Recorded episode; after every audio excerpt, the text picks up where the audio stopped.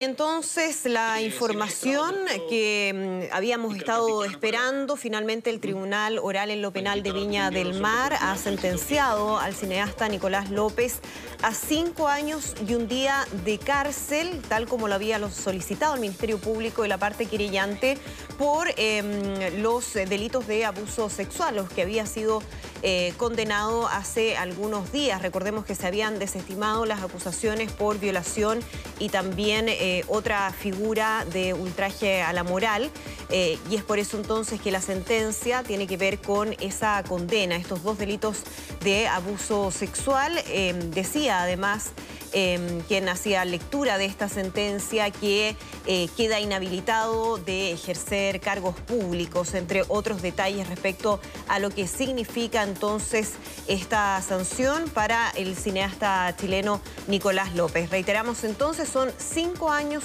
y un día de presidio efectivo. Eh, lo que ha establecido el tribunal, terminando así con eh, este juicio que se prolongó Em, por eh, bastante tiempo y que además generó em, mucho interés desde el punto de vista de la opinión pública por los distintos detalles y la información que empezó a surgir en relación a estos casos y a la comunicación que él habría tenido en el intertanto con algunas personas cercanas que fueron también parte de quienes declararon favor y en contra del cineasta en este caso.